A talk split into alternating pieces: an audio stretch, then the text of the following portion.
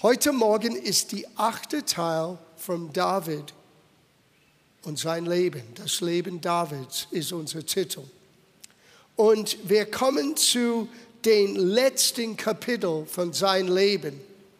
Ich werde nie vergessen, vor vielen, vielen Jahren, Lester Summerall hat eine Gruppe von uns jungen Pastoren gesagt, es kommt nicht darauf an, wie schnell du startest und wie gut du bist am Anfang. Er sagte, und er war schon ziemlich alt, er war wahrscheinlich so alt, wie ich jetzt bin, als er das sagte. Für mich war das uralt. Und er sagte, es, es geht um, wie du deine Laufbahn durchläufst, wie du deinen Dienst und dein Leben abschließt. Now, David ist eine besondere Persönlichkeit im Gotteswort. In so vielen Hinsichten, David ist für uns ein Vorbild. Aber in einem Aspekt ist er kein guten Vorbild. Und das wird sich bemerkbar machen, wenn wir studieren das Ende seines Lebens. David hat völlig versagt mit seiner Familie. Es kam mir alles hoch, als wir diesen Video Biografie ähm, angegangen sind in der letzten Woche. Und wir haben einen Anhang gemacht und ich habe das genannt Glauben und Familie, Faith and Family.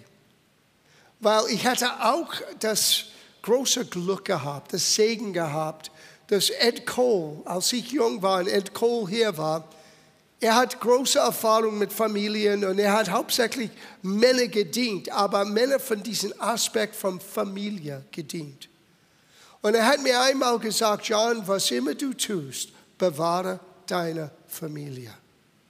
Und wir hatten damals als junge Familien, jede Ehe geht durch seine Herausforderungen, weil meine Frau tickt nicht wie ich. Ich weiß nicht warum, aber sie tickt nicht so.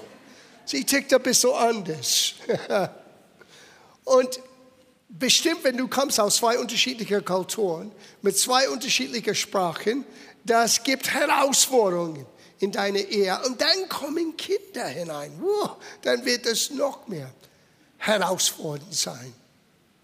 Aber diese Aussage von Ed Cole hat mein Herz wirklich tief getroffen.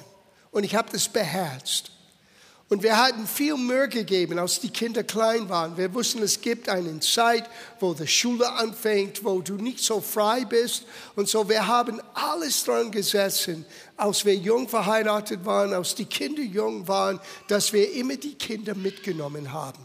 Ich meine, mit Kind und Kegel sind wir durchs Land gereist. Du hättest unser Auto sehen müssen. Und als wir geflogen haben, oh meine Güte, alles, was notwendig ist, ähm, was du brauchst mit Babys und mit Kleinkindern. Ob wir in Afrika waren, ob wir in Amerika waren, ob wir in, in Nordeuropa waren, Südeuropa, immer die Kinder dabei gehabt. Damit sie eines Tages nicht zurückschaut und sagt, ich hasse den Dienst, weil es hat von mir mein Eltern gestohlen. Und über die Jahre, ich habe das immer wieder gesehen, wo man völlig in das Werk des Herrn, now ich sage das, es kann genauso dein Arbeit sein, dein Computer sein, dein Vorliebe sein, dein Hobby sein. Du setzt alle deine Zeit in etwas, was eigentlich dich nicht ersetzen kann in deiner Familie. Na, ich rede nicht nur zu Männern heute Morgen, aber ein bisschen doch betone ich das für uns Männer. Weil wir können verloren gehen in unserer Bemühungen, etwas zu schaffen, etwas zu machen. Und Gott hat uns so geschaffen, dass wir Dinge bewegen und Dinge besiegen können. So ist das in uns. Aber wir müssen immer aufpassen, dass wir nicht eine Grenze überschreiten. Ich habe diese Woche einen Anruf gehabt von meinem Sohn und wir haben ein bisschen gesprochen. Und er hat jetzt, viele von seinen Freunden sind jung verheiratet, haben jetzt Babys, haben Kinder. Und Philipp hat mir etwas gesagt. Er sagte, Dad, du warst immer ein gutes Vorbild für mich. Weil als Vater warst du immer da. Na, ich weiß, wie oft ich gereist bin. bestimmt nach der Schule anfing, die könnten nicht mehr kommen. Manchmal haben Philipp oder Jessica geweint, Daddy, musst du wieder weggehen. Aber was in ihm zurückgeblieben ist, ich war doch, wenn ich da war, da. Ja, ich war der einzige Soccer Mom in der ganzen Woche. You know what that is? Soccer Mom? Das sind die Mutter, die den Kindern zum Soccer, zum Fußball, Training bringt. Ich war der einzige Soccer Mom. Der Rest waren Frauen, ich war der einzige Mann. Now, ich hatte das, das Vorrecht, ich könnte Zeit nehmen und könnte später meine Arbeit wieder angehen, aber diese Zeit für meinen Sohn oder Jessica mit Ballett, Ballett oder mit Turnen, wir haben immer Zeit genommen, ich und Meana, wenn nicht beide, denn einer von uns waren immer dabei. Wir wussten innerlich, das wird sich aussauen Jahre später. Und jetzt Jahre später ist schon hier. Und er sagte, Dad, du warst immer für mich ein Vorbild. Und ich weiß, wenn er so weit ist, er wird ein guter Vater sein. So lasst mich euch etwas geben, was uns vorbeugend sein sollte, weil hier hat David, dieser große Mann des Glaubens, dieser große Vorbild, dieser Psalmist, dieser Prophet, dieser Mann, der in der Ewigkeit einen besonderen Platz hat in Gottes Plan, hat seine eigene Familie vernachlässigt. Und in den letzten Tagen er hat einen hohen Preis bezahlt. Wir beginnen in 2 Samuel Kapitel 15. Na, ich kann nur empfehlen, wir werden nicht alles lesen, aber ich habe das zweimal gestern gelesen, nochmal. Kapitel 13, Kapitel 14, Kapitel 15 und 16. Lies das. So traurig. Alles, was David gelitten hat in seinen letzten Jahren. Und die Ursache war David selber. Okay? Es heißt hier, David, das ist Vers 30, 2 Samuel 15. David aber stieg den Ölberg hinan, barfuß und mit verhülltem Haupt und er weinte.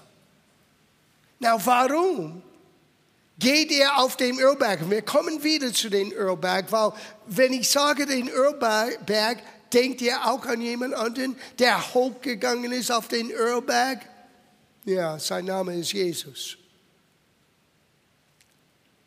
Beide waren allein. Beide haben Ablehnung erlebt. Aber es war zwei unterschiedliche Welten zwischen das, was Jesus auf den Ölberg erlebte und was David erlebte. Beide haben da oben geweint. Interessant. Einer aber ist stellvertretend für uns gegangen, die anderen weint über seinen eigenen Fehler, weil es zu spät war. Na, was ist passiert? Wir müssen ein bisschen zurückgehen in der Geschichte. David hat viele Kinder gehabt. Und er hat eine Tochter gehabt, sie heißt Tamar. Und Tamar war sehr schön. Und wir lesen in Kapitel 13, wir gehen zurück ein paar Kapitel, in Vers 20. 2 Samuel 13, 20. Von da an wohnte Tamar einsam im Haus ihres Bruders Absalom. Als König David davon erfuhr, wurde er sehr zornig, doch er brachte es nicht übers Herz, Amnon zu bestrafen, denn er war sein älterer Sohn und David liebte ihn besonderes. Now, was ist passiert? Ich sage euch kurz, was passiert ist. Tamar war Amnons Hauptschwester und sie war hübsch. Und irgendwann, und wenn du das genau liest, sein Cousin, der Bruder von David, hat einen Sohn. Und er war sehr nah zu Abnon. Und er hat Abnon überredet, hey, du bist der Königssohn. Du kannst tun, was du willst. Du bist der Nummer eins in der Nachbarschaft. Wenn du sie nehmen möchtest, nimm sie zu dir. Und eines Abends hat Abnon das getan. Er hat vergewaltigt seine eigenen Hauptschwester. Und noch schlimmer, als es vorbei war, hat er wahrscheinlich auch aus seiner eigenen Schuld Tamar gehasst und hat sie dann nicht nur vergewaltigt, er hat sie weggeschmissen. Und sie ging dann zu ihr älteren Bruder Absalom. Und wir haben gelesen hier, David war zornig, aber er könnte das nicht über sein Herz bringen, sein ältester Sohn Abnon zu korrigieren. Er wird später einen hohen Preis zahlen für diese Situation. Das war menschliche Zuneigung, nicht wirkliche Liebe. Weil hatte David wirklich diesen Sohn geliebt, er hätte ihn korrigiert. Heftig, ganz heftig. Was er seiner Hauptschwester angetan hat, war zu aller Kanonen. Und er hat nichts getan, nichts gesagt. Und das hat die Tür geöffnet für einen Hass und eine Bitterkeit in seiner Familie. Ich glaube nicht, dass das Problem ist hier zum ersten Mal aufgetaucht. Ich glaube, das war das Resultat von einem Lebensstil. David war der König. David war der Beschäftigte, der immer im Krieg war, immer in einem Kampf, immer weg, immer im Büro, immer beschäftigt, nie Zeit hat für das Wesentliche seiner eigenen Familie. Seid ihr immer noch da? Du sagst, schon, das ist Sommer, warum so viel Mayonnaise? Weil wir brauchen das. Das ist vorbeugend, das ist gut für uns. Weil wir Menschen können in etwas hineinflehen, wo eigentlich zu Hause manchmal ist es nicht so einfach. Wenn du Teenager hast, dann verstehst du, was ich meine. Nicht immer so einfach. Irgendwann das kleine Kind, der immer so niedlich und nett war, ist plötzlich trotzig. Oh.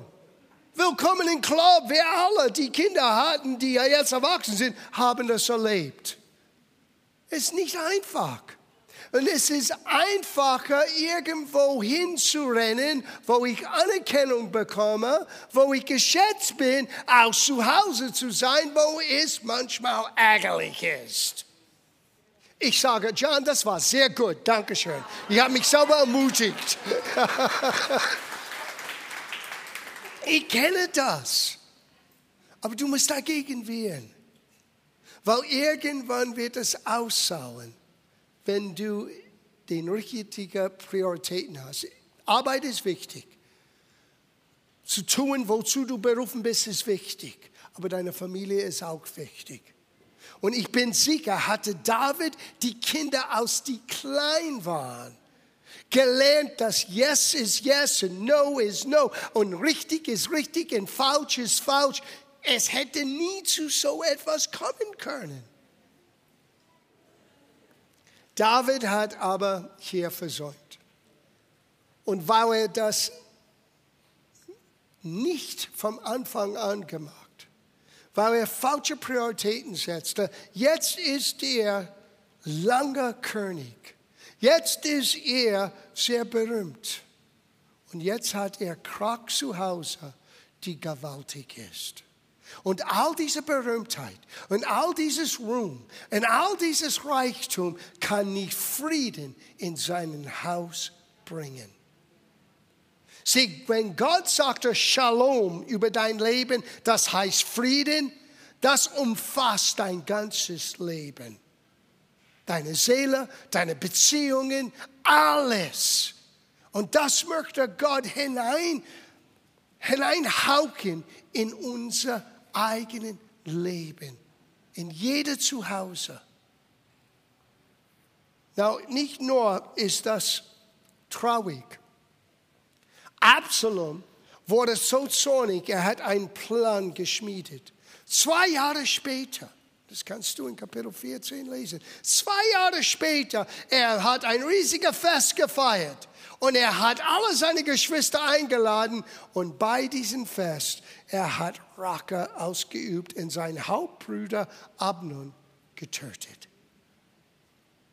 David hörte zuerst, alle deine Kinder sind getötet. Oh, er ist ausgeflippt.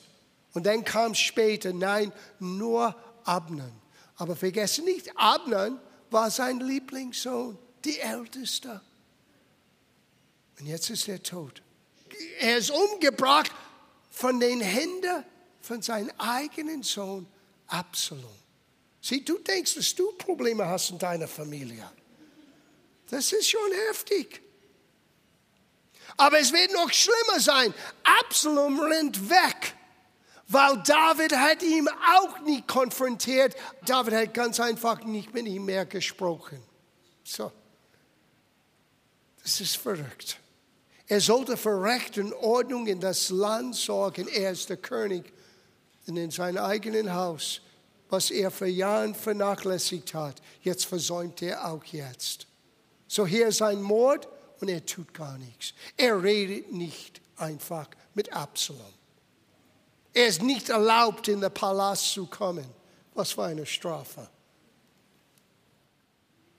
Eventuell, David hat gesagt, okay, ich werde meinen Sohn Absalom wiedersehen. Aber Absalom in all dieser Zeit fängt an, bitter gegen seinen Vater zu sein. Und diese Bitterkeit frisst in Absalom. Und plötzlich, er macht einen Plan.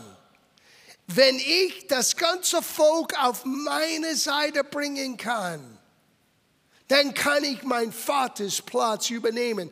Der alte Mann ist sowieso nicht der Rede wert. Ist es nicht traurig? Wir reden hier vom König David.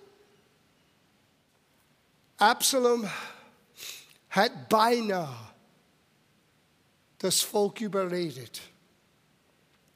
Aber Gott hat Davids Platz bewahrt, weil es gab einen größeren Plan für das Volk Israel und für die Menschheit aus nur diesen verrückten Situationen in Davids Familie. Das sagt mir auch etwas über Gott. Auch wenn wir versagen, Gottes Plan geht weiter. Dank sei Gott. Gott wollte, dass Salomo den Tempel baut später und dass es weitergeht, bis Jesus geboren sein könnte. So, es gab keinen Weg, dass Absalom wurde das Volk Israel überführen und den Herrschaft übernehmen. No. Gott hat an den Plänen. Und es gab einen treuen Diener zu David, der reingeschlichen ist in den inneren Kreis von Absalom. Und durch seinen Rat, Absalom ist in eine Falle gefallen und dann geschieht das Unheil. Absalom wurde umgebracht. Deswegen weint David auf den Earlberg. Er ist auf Wegrennen von das Volk, vom Absalom, von allem. Er steht dort alleine. Und er weint auf dem Earlberg alles selbst verursacht, alles unnötig hätte er an den Prioritäten gehabt. Darf ich euch ein bisschen neutestamentliche Weisheit geben? Lest nur diese Schriftstellen, weil die sind hilfreich. Zuerst, wenn das Neue Testament redet von Menschen, die qualifiziert sind, die Gemeinde zu leiten, es heißt in 1. Timotheusbrief, Kapitel 3, Verses 4 und 5, seine Familienleben soll geordnet sein. Und die Kinder sollten, wie ich das einmal gesagt habe, in Schränken gehalten. Nein, in Schranken gehalten. Manchmal möchtest du dein Kind in einen Schrank. Die Kinder sollten Vorbild sein. Das heißt nicht perfekt. Aber die sollten nett sein. Und du solltest den Beweis sehen, dass irgendetwas von Gottes Liebe ist hier sichtbar. nicht perfekte Menschen, weil es existiert nicht. 1. Timotheusbrief, Kapitel 5, Vers 8, das ist eine schlimme Aussage. Wer sich aber weigert, seine Angehörigen zu versorgen, und das gilt besonders für Familienmitglieder, der ist kein Christ, er ist schlimmer als eine Heide. Boah. Und zu versorgen ist nicht nur Geld. Weißt du, Geld deckt nicht alles ab. Wir, na jetzt rede ich zu uns Jungs hier. Wir haben eine besondere Aufgabe in Gottes Plan, für die Familie zu sorgen. Das heißt, dass meine Frau ist wie eine Königin, dass sie das Gefühl hat, dass sie geliebt und geschätzt ist. Dass meine Kinder wissen, nie zweifeln, dass sie geliebt sind. Dass ich gewisse Verantwortung trage damit der Familie gut versorgt ist. Das ist meine Aufgabe. Und Gott gibt uns die Fähigkeit, wenn wir Gott Raum geben, das auszuüben, das zu erfüllen. Aber die Aussage ist schon heftig. Schlimmer als ein Heider. Was könnte? Schlimmer als jemand, der getrennt ist von Gott. So sieht Gott. Gott sieht das völlig anders. Er nimmt das sehr ernst. Gebe euch noch einer. In Epheserbrief, Kapitel 6, Vers 4. Eure Erziehung, er redet jetzt zu Eltern, eure Erziehung muss vielmehr im Wort und Tat von der Liebe zu Christus bestimmt sein. Sieh, so muss man mit den Kindern umgehen. Hier ist die Herausforderung. Du kannst etwas vorspielen am Sonntagmorgen in der Kirche. Und alle können glauben, dass du ein netter Christ bist. Aber wie lebst du am Dienstag und am Mittwoch? Und äh, die Kids sehen alles. Wie bist du? Wenn sie an dich denken, denken sie an jemanden, der Probleme erlebt und ins Gebet geht oder in die Bibel geht. Oder sehen Sie jemanden, der zornig wird?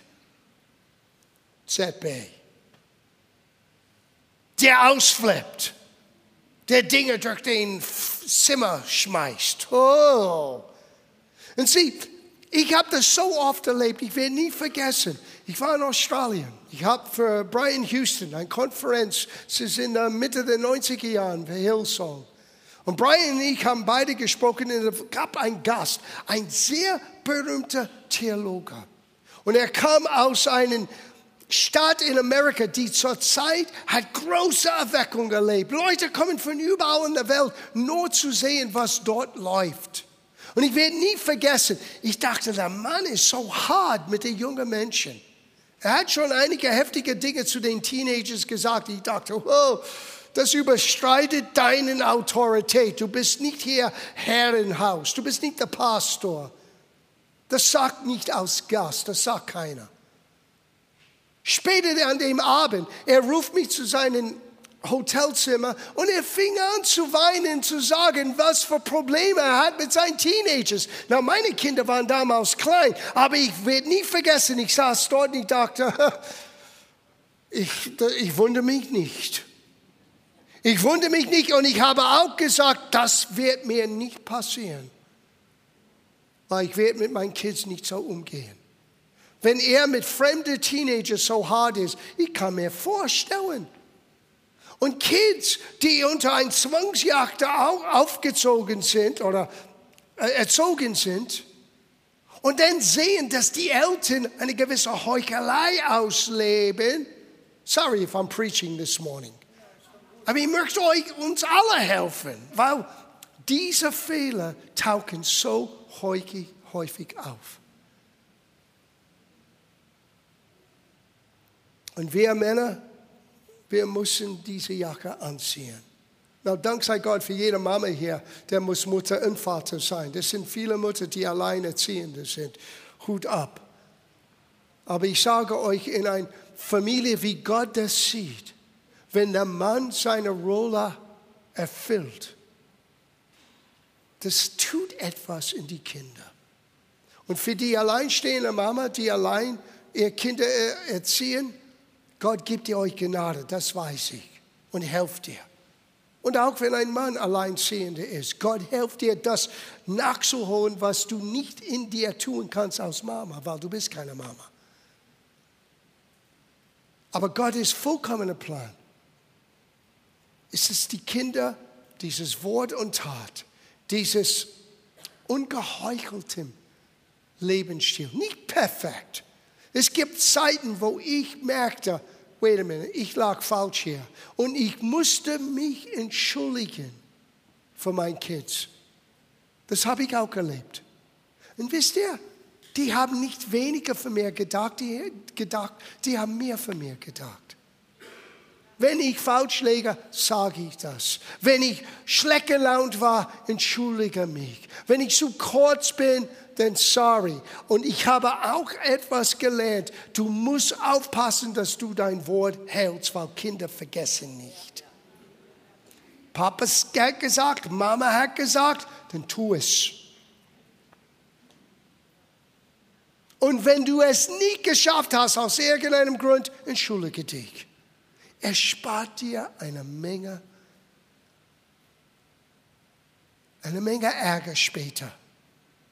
Und in Davids Situation war es zu spät. Kommen wir schließen ab mit diesem letzten traurigen Moment. Das letzte ist in 1. Könige, Kapitel 1, ab Vers 1. Als, der, als aber der König David alt und hochbetagt war, konnte er nicht warm werden, obgleich man ihn mit Kleidern bedeckte. Da sprachen seine Knechte zu ihm, man sollte unserem Herrn, dem König, ein Mädchen, eine Jungfrau suchen, dass sie vor dem König stehe und seine Pfleger und an seine Busen schlafe und unser Herrn, den König, wärme. Und sie suchten ein schönes Mädchen in aller Landmachen Israels und fanden Abisag von Sunem die brachten sie dem König. Sie war aber ein sehr schönes Mädchen und pflegte den König und diente ihm, aber der König erkannte sie nicht. Und hier ist der letzte Gedanke. David ist nicht in den Kreis seiner Familie gestorben. David ist alleine mit einem Fremder, die er nicht kannte die versuchte ihn warm zu halten, aber konnte nicht. Allein gestorben. Ist das nicht traurig? Wenn ich von hier aus checke, mein Ziel ist zu gehen, wie meine Mutter das gemacht hat. Mit der ganzen Familie, Kinder, Enkelkinder, Urenkelkinder. Und du bist umgeben mit liebenden Menschen die dich lieben und schätzen. Und dann kannst du sagen, wir sehen uns bald. Das ist mein Wunsch. Niemand hat unbedingt äh, äh, die Gewissheit, wie man stirbt, wenn man stirbt. Unsere Tage sind aufgeschrieben bei Gott. Aber das ist mein Wunsch. Ich möchte nicht wie David mit Fremden umgeben. Ganz alleine kein Sohn, kein Tochter, kein Enkelkinder, gar nichts. Wie traurig. Und jetzt, wenn man redet von David, man denkt immer an den Riesentöter. David, den König, David, den Glaubensmann. Denk auch an dieser Kapitel. Na, Dank sei Gott, seine Herkunft und seine Aufgabe hat er erfüllt. Und Jesus ist der Sohn Davids genannt. Das heißt, Jesus kann mit uns alle identifiziert. Er kam aus einer kaputten Familie. Es gab schon eine Geschichte in, da, in Jesus' Stammbaum. Wir können alle gut mit ihm identifizieren und er kann gut mit uns identifizieren. Aber wir können von seiner Situation lernen. Wir können von heute sagen, hey Herr, wenn ich hier versagt habe, helf mir das zu reparieren. Oder Herr, wenn ich eine Familie habe, helf mir ein guter Eltern zu sein. Oder wenn ich mittendrin von Familieaufbau bin, Herr, helf mir, das richtig zu machen. Du wirst es nicht immer richtig tun. Keiner von uns macht das immer richtig. Aber du kannst es gut machen. Und das, der Lohn ist, du wirst eine liebende Familie haben, auch wenn man älter wird. Und das ist das Schönste. Nicht nur, was man erreicht im Leben, sondern die Umgebung von Liebe. Und es beginnt in deiner engen Familienkreis. Amen.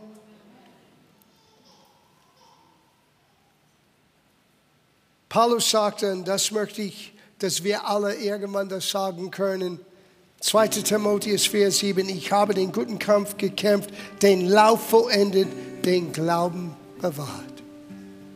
Den guten Kampf gekämpft, den Laufbahn vollendet.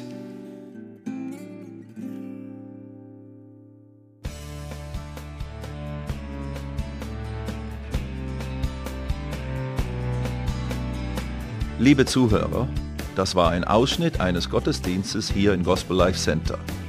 Auf unserer Website www.gospellifecenter.de können Sie die Notizen für diese und andere Predigten nachlesen und sich über die Arbeit von Gospel Life Center informieren. Wir wünschen Ihnen Gottes Segen.